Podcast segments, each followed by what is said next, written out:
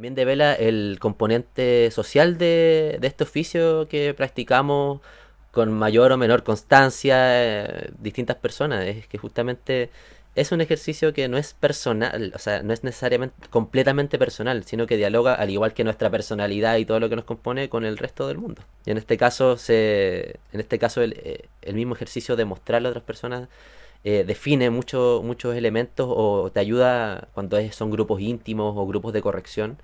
También hace mm, la suerte de, de, de mostrarte esa mirada fuera de ti mismo, de tu propio proceso.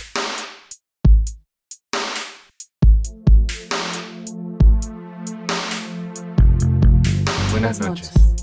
Esta es la vestimenta.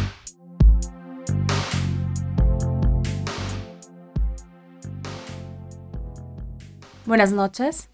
Hoy nos encontramos con Camilo Norambuena, poeta chileno.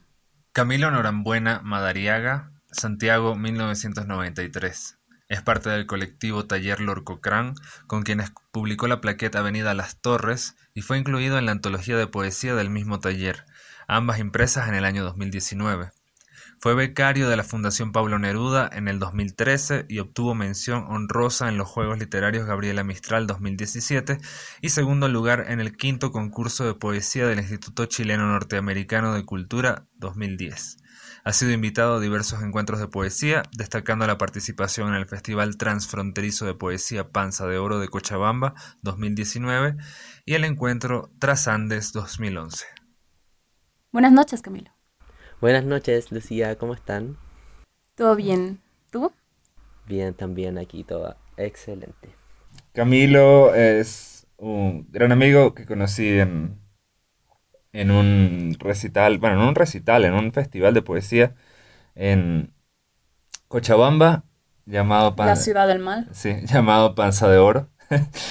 este, ahí, bueno, conocí a Camilo y a otros amigos más que chilenos, hermosos poetas, hermosos, hermosas amistades. Y bueno, hoy nos acompaña aquí, vamos a, hablar un poquito sobre, sobre todo, ¿no? En realidad no, no tenemos una línea específica para, para hablar, pero este, nos gustaría hablar sobre todo sobre poesía porque es lo que nos incumbe y... ¿Por qué? O sea, porque todos Me hacemos vuelve, poesía. me vuelve el podcast un podcast de poesía, ¿no? No, ya no. habíamos hablado de esto. No, mentira. Este, mm, hablamos con Camilo, porque Camilo es parte además de un proyecto súper interesante, que es el Taller Loco Cran. Sigue siendo eso, ¿verdad? Sí, sí, por supuesto que sí. Del taller Lord Cochrane, bueno, somos, en, en resumen, somos un taller literario como cualquier otro. ¿Y cómo se llama esto? Y, y lo que nos dedicamos principalmente a la corrección de texto y en el fondo a compartir nuestro proceso y ser una primera lectura mutua entre los miembros del taller para justamente empezar a trabajar proyectos de, de libros, de poemarios, de narrativa también. Últimamente ha estado muy fuerte el, el, el impulso hacia la narrativa, ha llegado gente nueva y ahora en, en periodo de pandemia ha seguido funcionando a través online. Hemos seguido juntando y revisando porque los procesos no han parado de, con, con todo esto. Claro, me encanta que me dices un taller literario como cualquier otro, porque en realidad no tenemos muchos talleres aquí. Se hace muy poco. Sí, Cuando- y cuando se hacen son medio invisibles también, entonces. No hay mucha costumbre de, de- de escritura y de talleres. Perfecto. No, acá, también acá igual está el, hay el fac- eso. factor... Claro, una cuestión más cultural, supongo. Este, porque el, el detalle también es que normalmente cuando, cuando se hacen talleres, o sea, tanto aquí como normalmente en Venezuela o otros países de Latinoamérica, obviamente hay una, un aporte, digamos, tienes que pagar a- al tallerista, etcétera, pero... Y empiezan y terminan, ¿no? Y exacto, tiene un, tiene un, un, un lugar en el tiempo y en el espacio. Claro, este, la, la diferencia de acá es que esto también partió, partió como una iniciativa así, pues que partió el Carlos Cardani, eh, en la que, en la que justamente invocó a, a todos estos seres del mal que llegan de, que llega de repente, pero por líneas muy, muy desde la, desde la amistad y desde la afinidad. Y, mm, y de a poco fuimos llegando distintas personas que, que fueron componiendo el taller y al principio también tenía esa misma dinámica. Lo que pasa es que nunca tuvo una fecha de término y esa fecha de término finalmente se extendió hasta convertirnos finalmente en una organización mucho más, o sea, que ya se había desligado un poquito del, de esa jerarquización que se da dentro de los talleres literarios que son dirigidos por una persona. En el fondo existe, eh, en el fondo se, se, se, democratiza en el fondo las decisiones, empieza a, pensarse otro tipo de, de, actividades, pero siempre enfocados en, en, creo yo, en la pega que, que mejor nos sale, que es, ¿cómo se llama esto? Querer, ¿cómo se llama esto? Eh, eh, corregir textos generar eh, y en el fondo entregar juicios críticos y, aportes a la, escritura de cada persona que está dentro del taller. De ahí se han desprendido un montón de, otro, de.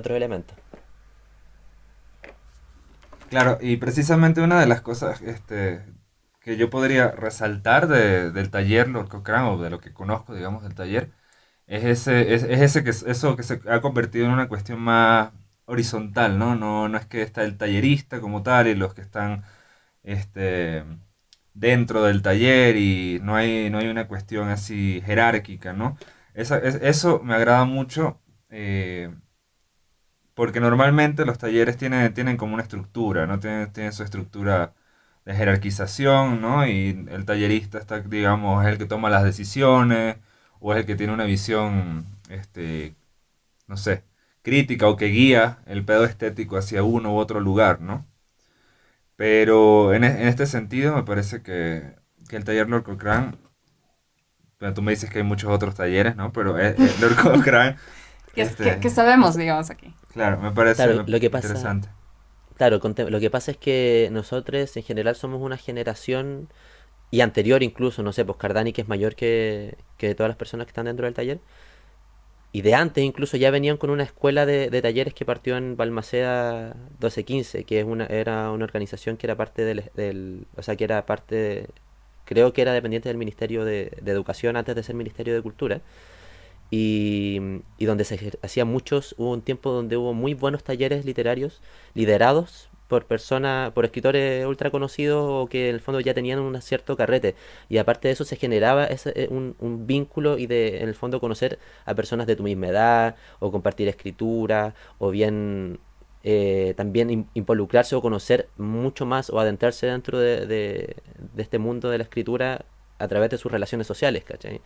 Porque eso también hace también la literatura, la relación que tiene con los escritores, conocer a las personas que están escribiendo, las lecturas actualiz tener lecturas más actualizadas al respecto del panorama contemporáneo que rodea tu propia escritura. Así que en ese sentido fue muy común o en el fondo en la mayoría de las personas que estamos dentro de este taller previamente estuvimos en esas otras instancias de taller que eran eh, gratuitos. Y aparte de eso, otras iniciativas autónomas que en las que cada uno o uno participó dentro de, de, su, de su vida. Ya. Oye, quería también hablar de eso que dijiste sobre la afinidad en la escritura. O sea, sí es verdad que obviamente uno tiende siempre a gravitar con las personas que, con las que uno tiene afinidad eh, por la forma de escribir o, las cosas que se escriben o los temas, etc. Pero, no sé, a primeras instancias podría parecer que es mucho más difícil editar por afinidad, o sea, ser parte de un grupo que edita con gente con la que tienes afinidad en la escritura, porque, no sé, algunas personas pueden decir, obvio que te va a gustar porque te gusta cómo escribe, siempre te ha gustado cómo escribe, pero en realidad creo que es un poco más difícil y todo. Llegar a tener una, un buen ejercicio crítico, especialmente con gente con la que que no puede gustarte todo lo que hace porque precisamente tienes una afinidad con ellos. Eh, bueno, ese quizás se entiende, entiendo la idea de grupo afinidad no necesariamente porque tenemos escrituras o lecturas similares. Justamente dentro de, eh, en este caso, lo que existe fue juntar un montón de, de, gente dentro de un mismo espacio, conocernos y dentro de ese espacio descubrir cosas que nos gustan y no nos gustan. O sea, yo también dentro de ese mismo taller tenemos, existen escrituras que me llaman más o están más ad hoc a la, al tipo de, poesía o, de escritura en general que a mí me puede agradar. Pero nosotros vemos de alguna forma también el texto como el, lo que manda en este caso no, no, no tanto al, al, a tanto la escritura, en el fondo el ejercicio que hacemos de corrección de, en este caso de una amistad, porque somos amigos y amigas en este caso, eh, va siempre desde lo que el texto está pidiendo, sus proyecciones, los elementos que, que consideramos están de más o, o que en el fondo el ejercicio de edición, básicamente. Claro, y eso afina, ¿no? Un sentimiento crítico te hace leer mejor y finalmente escribir mejor, ¿no? Sí, sí, creo que, o sea, yo creo que muchas de las personas que hemos estado, que hemos estado en ese taller hemos pasado por una evolución dentro de nuestra escritura o, o- o- creo que vamos desarrollando eh, nuevas capacidades o incluso nos vamos poniendo retos. En el último tiempo es muy divertido ese ejercicio porque ahora en cuarentena nos hemos estado poniendo retos así como challenge de escritura. No sé si deba decir esto, no sé si deba decir esto, pero lo voy a decir igual. Pero la weá es que, no sé, pues igual nacen, no sé, pues de repente nos tiramos un reto, de aquí a un mes tenéis que escribir eh, un, cuento, o de aquí a un mes tienes que escribir un, otro, un, poema o traer una corrección de, este texto y eso se apuesta. O también traer libros leídos, ¿cachai? ejercicios de lectura también hacemos. ¿cachai? Para en el fondo también ampliar también nuestro campo de, de- juego. Pa- si ese es el, eh, también el, lo divertido de estar en una dinámica así así de lúdica finalmente si nosotros lo la idea es pasarlo bien escribiendo sino para que vaya a escribir Claro. Mm, obviamente. Claro, si la cosa se, se torna una tortura no tiene ningún sentido, ¿no? Eh, bueno, igual, em, igual me gustaría hacer otras entrevistas con, con otros de los chicos, ¿no? De, que- del, del taller. De hecho, eh, he hablado con, con Cardani, pero ahorita está súper ocupado con Es un hombre su, ocupado. Con su pedaleo librería. digamos que digamos que ese joven no tiene espacio para nada en esta vida solo para nosotros un día Claro, solo para sí, nosotros eh. un día a la semana y el resto Por eso, por eso, está está súper complicado. sí estaba full porque quería hablar con él más de- exacto de, de todo esto. Pero bueno, ya que, ya que hemos eh, ¿Ya quieres nuestro plan B? No mentira. Mentira. No, sí, yo soy, yo soy el plan como Z en realidad, porque, o sea, entre, yo por ejemplo, soy una persona que, que admiro mucho a mis, a mis compañeras y compañeros eh, de- del taller. Muchos de ellos son escrituras que a mí me, me agradan y que me, y que me encienden así, pero en, y en ese caso para mí es, es, es un doble trabajo, porque al, gustarme mucho a veces es muy difícil emitir un juego crítico, pero un juicio crítico, pero Claro. de todas formas hay que, ahí es donde uno va aprendiendo y al menos creo yo que uno- yo lo he ido desarrollando y dentro de todo el periodo, o sea, son como cuatro años, tres, cuatro años que llevamos con, con el taller Lord Cochrane funcionando. Sí, es un gran... Ininterrumpido, gran no nos hemos tomado vacaciones. Este... Bueno, pero vamos, vamos un poco más hacia, hacia ti. Qué miedo. ya, no Mira, estaba, no estaba preparado para esto. este, o sea, no, no. O sea, quería, quería, quería preguntarte más o menos de, de cómo, eh, cómo llegaste a la poesía, cómo, cómo empezaste con, o no sé a la poesía, a la poesía como tal, pero a la literatura, a la escritura. ¿Cómo, cómo te acercaste tú a este mundo Ya, en tus primeros años, digamos? Sí, eh, creo que hay dos momentos dentro de... Bueno, y más de uno siempre, porque uno, en mi caso, tuve mucho tiempo que estuve fuera del, de, este, de, de como el mundillo en realidad. Eh, cosas de las que no vamos a hablar. Pero sí puedo hablar de cómo entré de, cabro chico, yo empecé a escribir eh, en base a... siempre haciendo música. Estaba muy ligado al rap. Y a partir de, del rap yo empecé a hacer un, en el fondo a trabajar, este, a, a pens- en el fondo a, a escribir. ¿Cachai? Un ejercicio tan básico como escribir y corregir, en el fondo decir, eh, estoy, quiero decir esto, quiero decir lo otro y cómo lo voy a, y cómo lo voy a decir también. Eh, después de eso ya fue el ejercicio de los talleres literarios, que ya también devino en, en una conciencia mucho más, más, más grande de, de, lo que era la, la literatura o hacer poesía en ese caso, porque yo partí en talleres de poesía. Y también de entender que existe una tradición mucho, mucho mayor que, tan, que te antecede, aprender a leer. Que yo siempre, siempre me, he considerado una persona que frente a otras que conozco soy muy poco, eh, fui, de joven muy poco lector. Tiempo que en el fondo me ha- he tenido que desarrollar con, con los años, con los años, con los años y, y creo que, bueno, ahora puedo- me siento orgulloso que el 80% de mi, de mi librería la he leído. Pero, o sea, de mi, de mi biblioteca en este caso. Pero, eh, ¿cómo se llama esto? el ¿cómo decir esto? El, ese fue yo creo que un segundo momento en el que ya en el fondo asumí una, una conciencia mayor de, del ejercicio literario y en el fondo de, de, el ejercicio de corrección, que yo creo que es uno de los elementos más importantes dentro de, nuestro oficio. Eso, y aparte mostrar, y bueno, y obviamente esta idea de mostrar a otras personas o esta idea de que existe un lector o lectora que nos está que en el fondo está ahí, que es importante también referirse hacia, hacia, él y que en el fondo tú no eres sino, eh, sino con ese lector, que si no es finalmente escritura personal nomás, que, puede, que la encuentro completamente válida y un ejercicio hermoso también. Pero la idea es que en el fondo creo que lo que va diferenciando ese camino o lo que va definiendo las personalidades de, que, adquieres como, como escritor es justamente esa, noción de otra, de otra persona que está que te va a leer. Claro, también, también el qué decir, ¿no? O sea, que, qué puedes aportar tú, digamos, que, cuál es tu, cuál es tu aporte, digamos, qué quieres, qué quieres transmitir con escribiendo lo que escribes, o escribiendo hacia quien escribes, o criticando lo que criticas, ¿sabes? También ese, eso hay, hay que tomarlo en consideración, ¿no?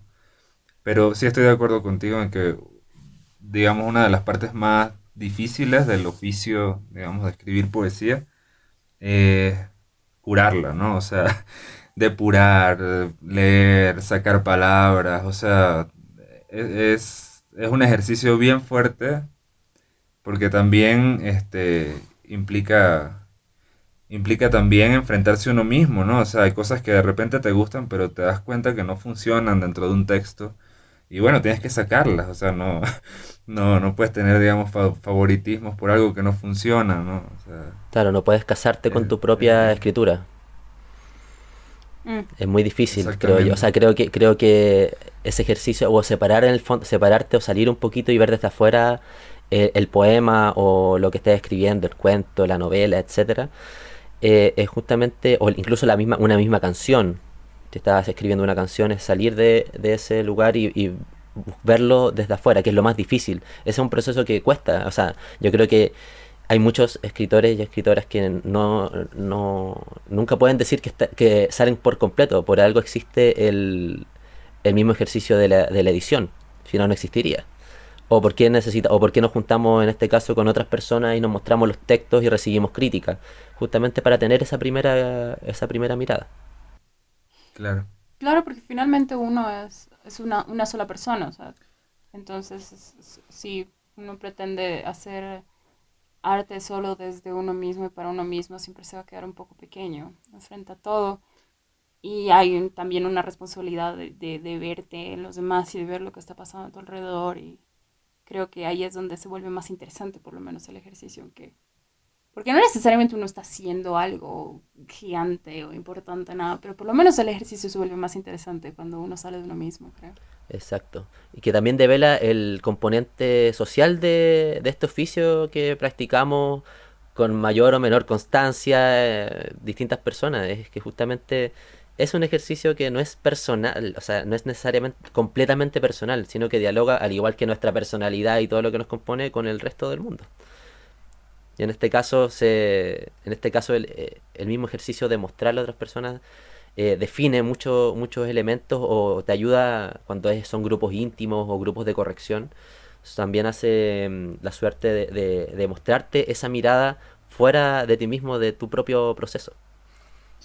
Claro, además hay algo también súper interesante, ¿no? Que, o sea, ahorita estaba pensando al respecto, eh, tanto el problema de la locura, digamos, dentro de la sociedad, este, como también las manifestaciones artísticas, son como que una catarsis necesaria, pero que no necesariamente es hecha por todos los ciudadanos, ¿no? Es como que hay, ciertas personas con la sensibilidad eh, que, digamos, entre comillas, pueden sacrificarse, pueden sacrificar un rato de su tiempo para hacer esa catarsis colectiva.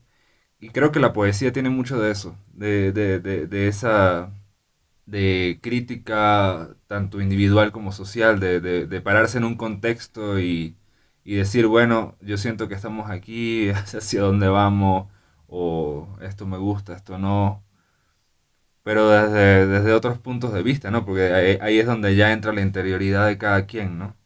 Y eso, lo, eso le, da, le da otro carácter al asunto. Ahora, este, te quería preguntar también, tú eres, tú eres sociólogo, ¿no? ¿Cómo, ¿Cómo, cómo, llegaste a la sociología? No, esas son cosas de las que no deberíamos hablar. Pero bueno, cosas de las que uno se arrepiente en esta vida.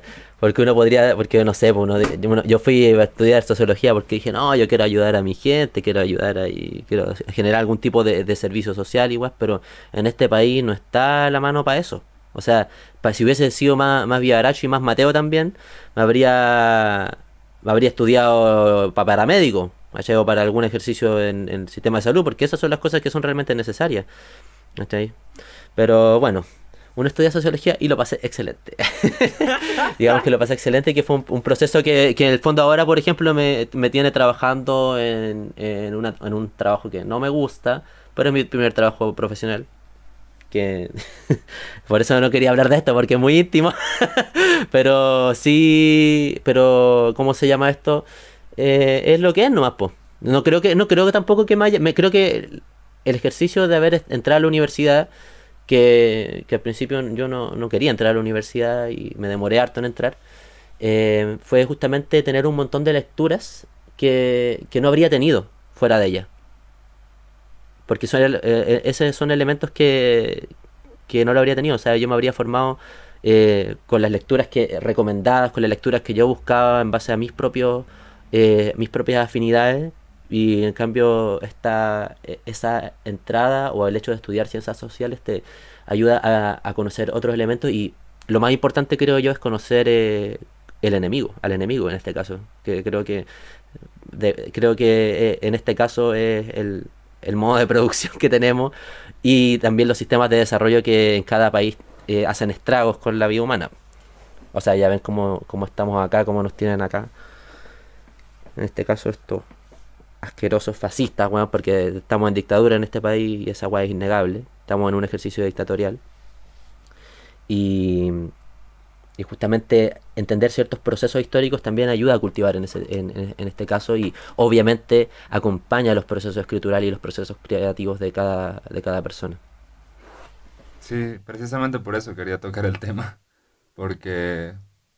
Claro, ahí queríamos ir, o sea, una de mis, o sea, como que es una de mis interrogantes permanentes, pero siempre eh, siento que es bien difícil no sé, querer hacer, o sea, siempre es difícil querer hacer cosas no muy útiles, porque el arte no es útil, en, en países como los nuestros, en donde, no sé, o sea, cada rato algo, algo se está derrumbando. Entonces, es un problema estructural que no se resuelve con, con, con un cambio de gobierno, otro cambio de gobierno, porque final de cuentas estamos siempre dando la vuelta, dando vueltas en el mismo lugar desde hace, no sé, desde principios del siglo XX inclusive. Entonces, no sé, pensar también que no es que podamos ser útiles de alguna forma, siendo como lo que estabas diciendo, o sea, no, no creo tanto en la crítica social desde el arte, pero sí en una especie de, de ejercicio de clarificación mental, no solo individual, sino también colectiva, ¿no? O sea, creo que por lo menos podemos estarnos pensando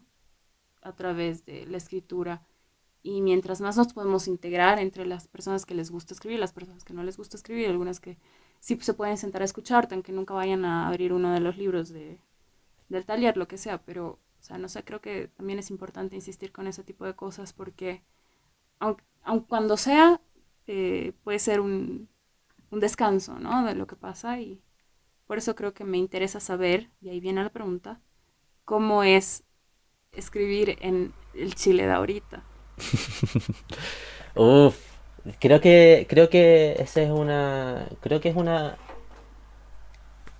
es una pregunta difícil de responder, porque a pesar de que tengo, de alguna forma, eh, tengo en el fondo cercanía con otros procesos escriturales, me refiero a las amistades, etcétera, o los mismos propios.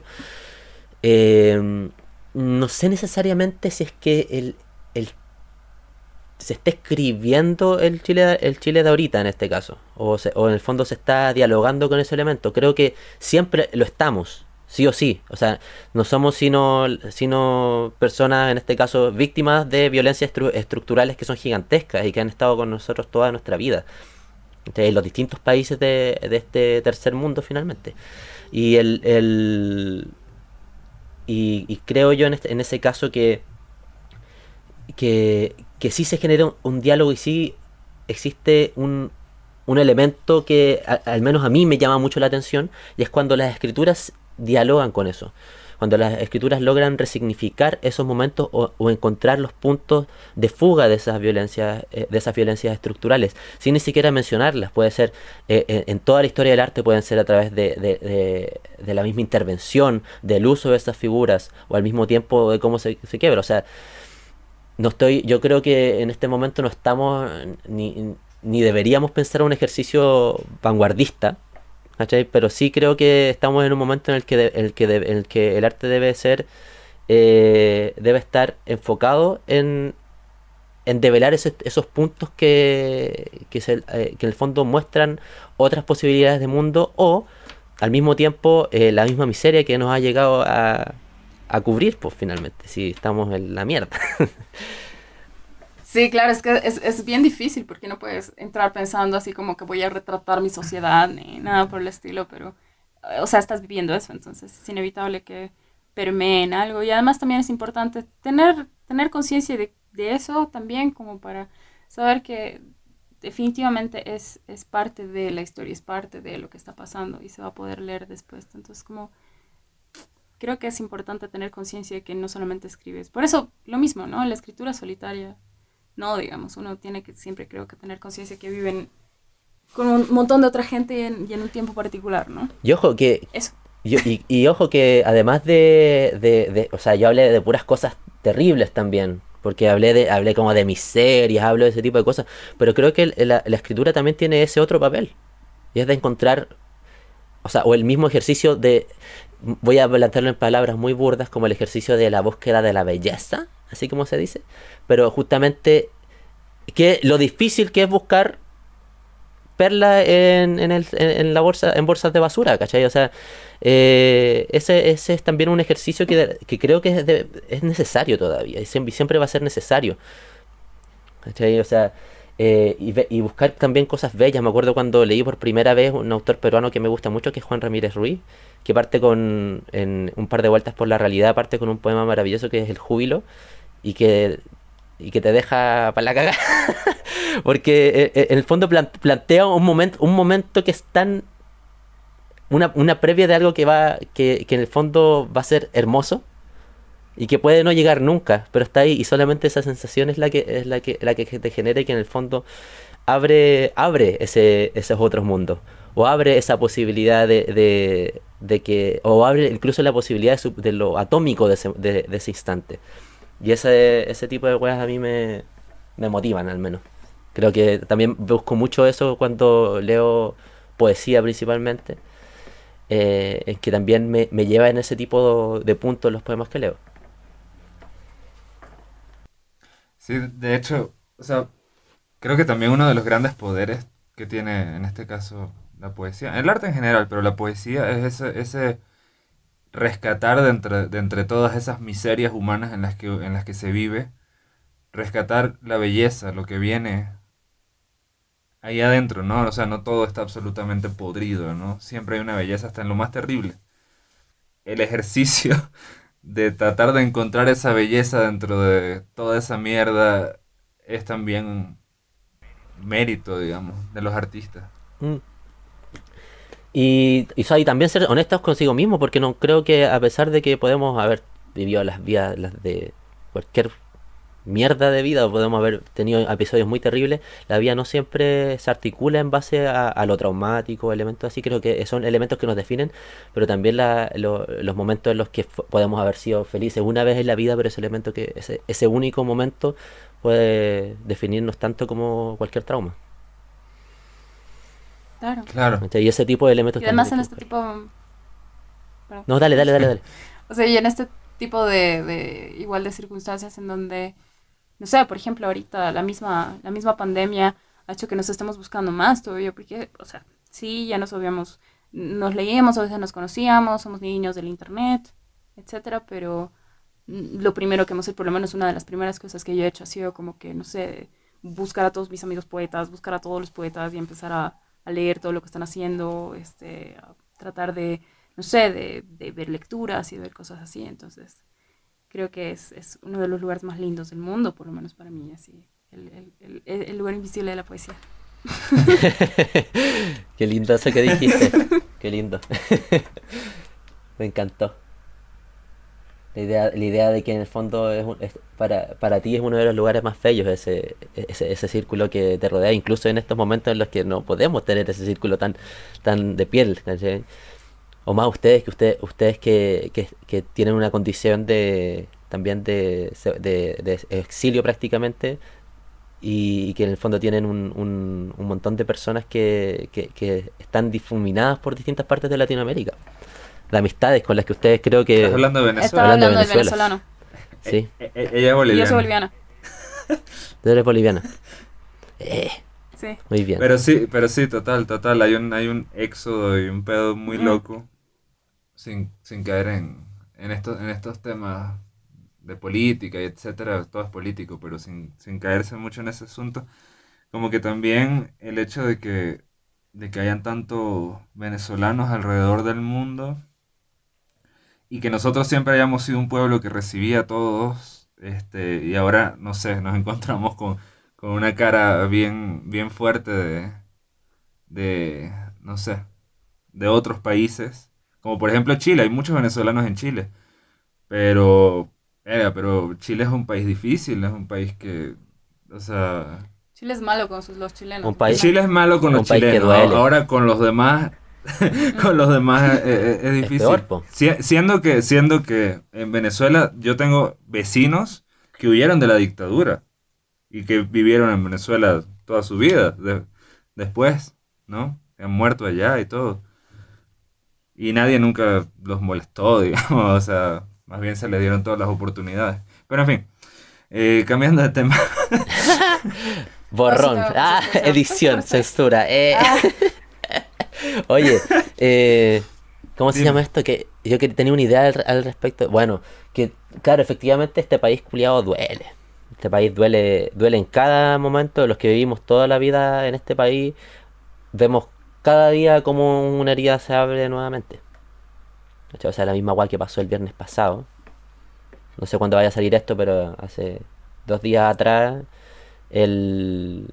¿Cómo se llama esto? Los pacos arrojaron un cabro al, río Mapocho. Y, y, y, por, y, eso es un elemento también ultra simbólico, porque en dictadura también, en la dictadura de Pinochet, no en la dictadura actual, eh, se arrojaron cuerpos al Mapocho indiscriminadamente y existen registros terribles de cómo era encontrar a esos cuerpos deformados, desfigurados por la tortura y por, y por, y por las distintas formas de dar muerte. Y ese tipo de elementos son... O sea, te habla que en el fondo seguimos en una dictadura que ha durado 50 años, 60 años. Y... Claro, solo, solo han cambiado las máscaras. Solo han cambiado las máscaras. La democracia, que es peor Es que fue una democracia pactada este país, en realidad. No, nunca salimos de, mm. de ese... Nunca salí del viejo Chilo, dijo el Link el, el, el Enrique Lin. ya, este, quería, quería ir un poquito, sé, sé que me has comentado que has estado trabajando aparte, digamos, en otros textos, aparte de este libro que tienes, que se llama Avenida de las Torres, tu primer, tu primer poemario, ¿verdad? Eh, digamos que sí. Ah. digamos que sí. Digamos que, Formal. bueno, igual dentro, o sea, eh, Avenida Las Torres, la versión que tienen ahí es un es fragmento de Avenida Las Torres. Porque es okay, parte del proceso, creo que fueron. No. O sea, busca. Busca el fondo. El fondo fue una, un ejercicio promocional que llevamos tanto la gente que fuimos al taller que fuimos al Panza de Oro. Eh, y, un, eh, y, el fondo busca hacer un, un ¿cómo se llama esto? un libro mucho mayor que en el fondo a, a, en el fondo trate o, o, amplíe bajo otras temáticas eh, pero no está no está completo ese libro y todavía no lo veo como una primera no, no lo veo como un primer libro todavía incluso yo tengo otro libro que quiero okay, que salga okay. antes es que una sí pues una plaqueta promocional todo bien y feliz de la vida y se lee, se entrega y son los textos que son.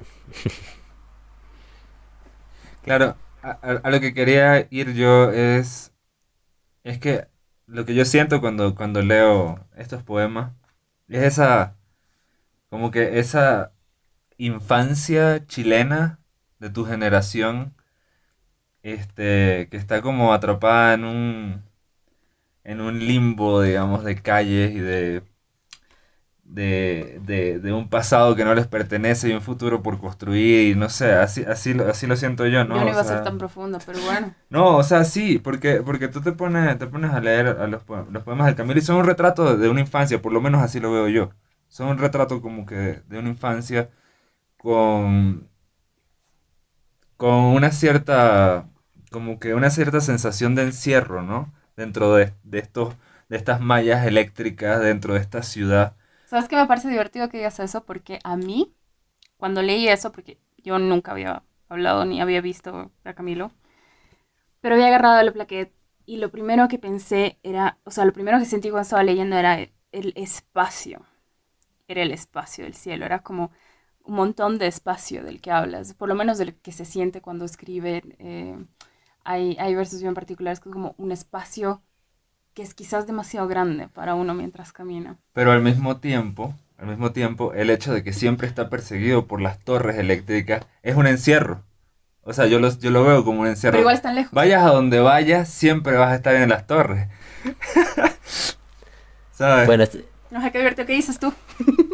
me encanta porque son justamente las dos lecturas que me, me, me, me, gustaría que se entendieran dentro de, ese texto. Porque es un texto, puta, no sé, pues si yo lo tuviera que definir, es un texto callejero. Es callejero, todo el rato.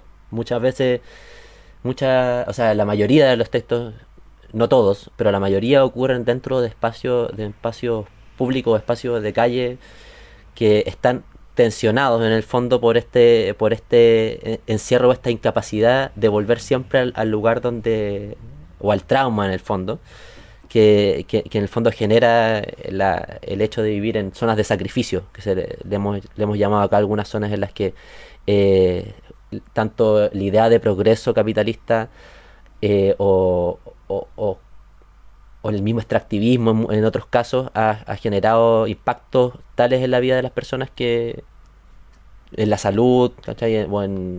O, también en la misma personalidad, que, en el fondo se reflejan en, finalmente en los territorios. Y la gracia de, Avenida Las Torres es justamente que ese encierro, creo yo, o es no es una calle, que yo vivo cerca de las torres, por eso es una cuestión muy vivencial en este caso. Yo vivo y he, frecuentado este, este, territorio durante toda una vida, pero al mismo tiempo eh, esta misma calle está en otras múltiples partes de esta y otras ciudades. O sea, Avenida Las Torres no es solamente eh, acá Santiago, Lo Prado, Santiago de Chile, sino también es, acá en otras comunas, es en, otras ciudades, es en, otros países, me imagino también. No he tenido la suerte de estar en una avenida Las Torres de otro pero me encantaría estar. en Caracas creo que te creo, creo que hay un par de avenidas. No sé si avenida, pero calle Las Torres sé que hay. Un espacio así como, como Avenida Las Torres puede ser la inmensa y jamás terminada ciudad del Alto acá. Especialmente en algunos lugares. claro. Siéntate invitado, por favor. Sí, allá conocí, conocí, tuve la suerte de conocer el Alto cuando, cuando fui para allá. Estuve, al menos, recorrí sus calles, yo estaba súper enfermo esos días, pero bueno, que va de viaje y se enferma. Así que había sido directo, Cocha. Eso fue culpa de Santiago que me llevó a, me, llevó a, dar jugo en Cochabamba. Eh. no, que yo terminé, después del panza, que terminé con, terminé resfriado. Y, y recorrí las calles de La Paz con mucha enfermedad, pero disfrutándola al 100%. Y dentro de eso, claro, el alto tiene, el, alto también tiene, podría generar un, imaginario muy parecido, creo yo, al que, al que se vive. Ahora, eh, es súper dentro de todo, y esa es una guay que, que le estaba pensando en todo el proceso de escritura, finalmente Avenida Las Torres es un texto súper chileno, porque está se refiere muchas veces al, al, ejercicio de Chile, pero dentro de... Pero, eh, pero justamente porque más, más por lo que conozco que por, que por, lo, por otra cosa, que por algo definido, sino eso ya es más, más orgánico de, las cosas que uno ha vivenciado. ¿no? Ahora no sé cómo se leerá, no sé cómo se leerá en otros, no sé cómo se leerá en otros países. Creo que ustedes son de las pocas personas eh, que no son chilenas que han, han, han leído, afortunado o desafortunadamente, a las Torres.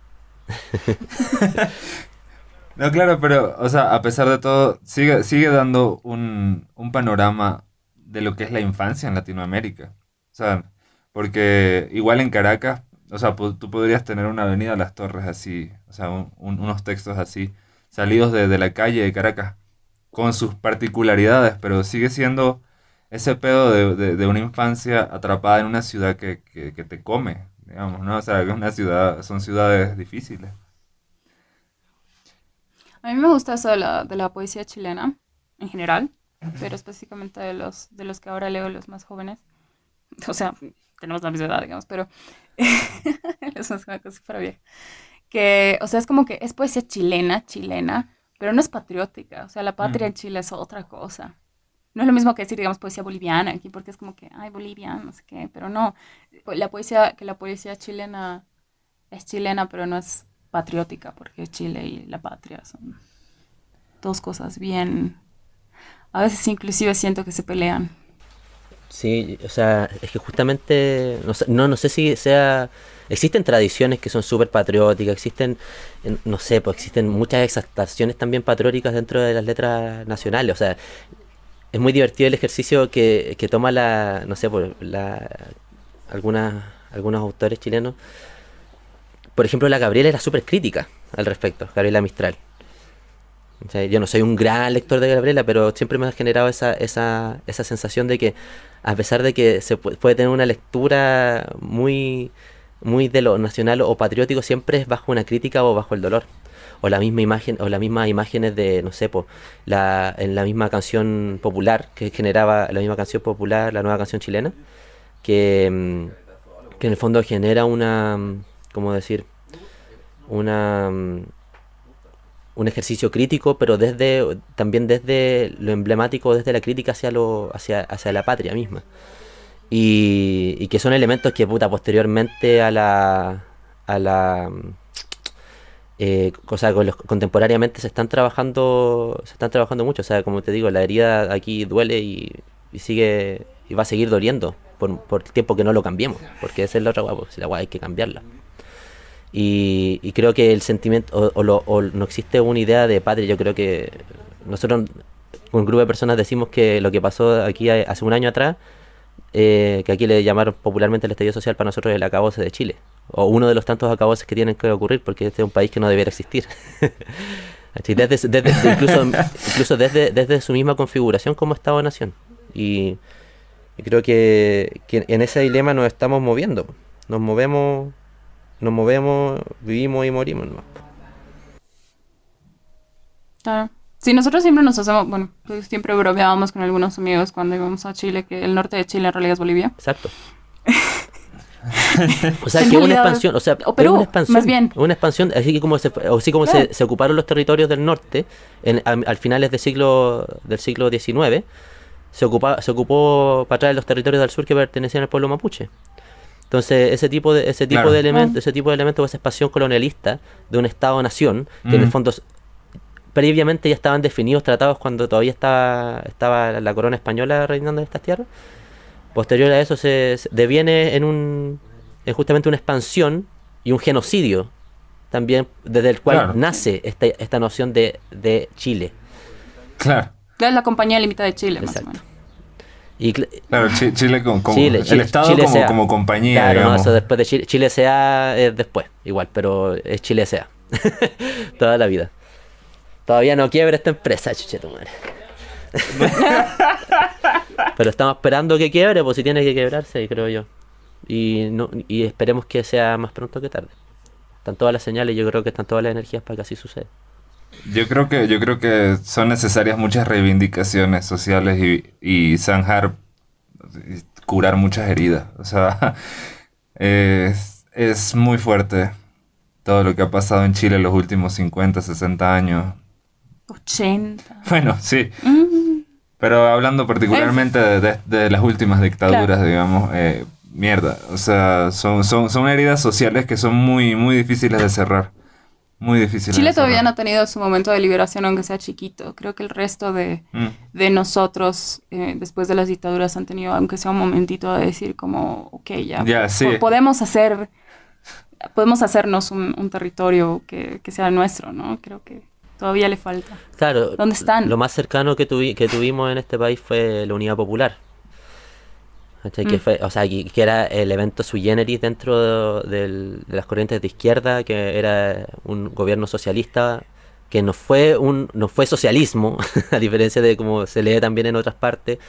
Eh, fue un proceso que, que, lle- que llegó for- de forma democrática al poder, pero a partir de eso, un, un proceso truncado donde efectivamente ocurrieron muchos elementos que en el fondo guiaban o apuntaban y había un compromiso por parte de la clase trabajadora de, de, justamente generar, es- esta, generar un país distinto, pero que ya sabemos cómo terminó y que seguimos en ese mismo loop desde, desde siempre. Y el papel de las Fuerzas Armadas también, porque digamos que las Fuerzas Armadas han, truncado un montón de procesos de, de expansión o de, o de justamente de, de- entrada o de diálogo de otras voces o de otros que no forman este país fueron truncados siempre. Todos los procesos constitucionales acá han tenido participación militar. Ahora vamos a entrar en un proceso de discusión constitucional que Ay, que hay mucho que hablar, pero creo que no, no en la instancia para hablar de, de esto, pero, pero justamente el gran miedo es que, que sea la misma, una cocinilla, que sea una, para mí, para mí mi mayor miedo es que la weá, y es lo que, lo que apunta, que la weá sea una cocinilla entre la misma, las mismas clases, la misma, o sea, la, entre la clase dominante nomás Claro. y que, y que los demás... Las mismas negociaciones estando- que- que estemos- mantienen al calle país así. la mierda. Claro. Puta, qué fuerte. Mira, este, creo que te, te podría, Podemos cambiar de... sí, te podría, de te- tono. Te podría pedir que leas tal vez un par de poemas si te animas. Ya, pues, ¿cuál es? ¿Cuáles? te lo Sí, señalo. pues, no sé, pues, si quieres les da lo mismo, ¿cuál- ¿cuáles que eran? ¿De, de las torres? Eh, eh, a mí me gusta, pero no te voy a decir lo que me gusta. pues. No, no, sí, pero me dices que, le, que pero leo de las torres. Eh, ya, pues voy a leer unas poetries. De Avenida de las Torres. Anoche soñé que volaba como un volantín cortado, abajo los cabros abanicaban coligües, me alejaba de las torres, su campo magnético ya no era una trampa, nunca he llegado tan lejos, a cielo abierto vi el sol reflejado, como otra estrella en ventanas de rascacielos, quedé encandilado, el viento cantaba un bal de balizas, frenazos de bocinas de micros, pasé entre medio una bandada de palomas, como un sueño dentro de otro, caí lentamente, con mis alas rajadas, atrapado en un barrio como el mío. Es posible salir de Avenida de las Torres, pero aparece nuevamente en otro lado de la ciudad. Borracho toma la micro de a casa, despierta y se baja a preguntar direcciones. Una mosca invisible le baila en las sienes y por familiar aquel sonido no cree estar loco. Piensa en que mamá le pegó lo senil, cuando nadie conoce la intersección de su calle, le indican el zanjón los puntos cardinales, a su derecha la cordillera más cerca que de costumbre.